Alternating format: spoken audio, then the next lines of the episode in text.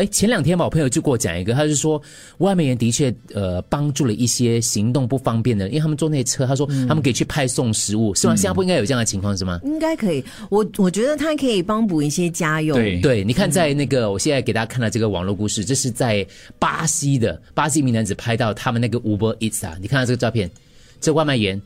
他就拍到这个照片，他哦堵在门口，他其实是只有一只腿的。OK，他就是残疾的朋友，然后这个呃，他这个只有一条腿，他扶着拐杖在大厦门外苦苦等候呢，去取取货，所以你看起来你觉得，而且他站了很久，嗯，所以那个经过的楼下这个邻居就看到的时候就觉得这个画面就觉得说有一点有一点悲伤的感觉啊，所以就把它拍下来了。嗯，拍下来之后，结果你知道网民是很厉害的吗？去人肉给他搜索，找了一下结果到底发现结果发现这个人他真的是因为家庭的经济不是很好的关系，所以呃，这个虽虽然是一个年轻人，可是因为他这个只剩下一只腿的关系，所以大家看到说他其实在工作上面其实没有那么顺利，所以只可以充当这个这样子的一个派送员。然后呢，这个在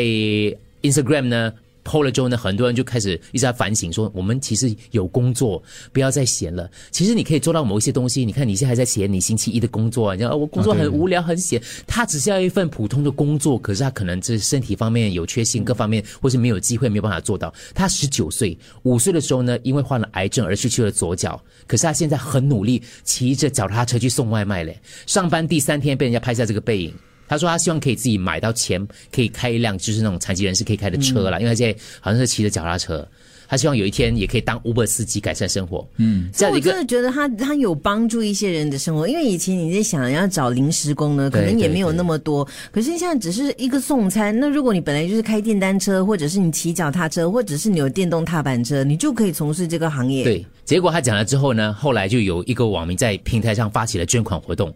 帮他买车。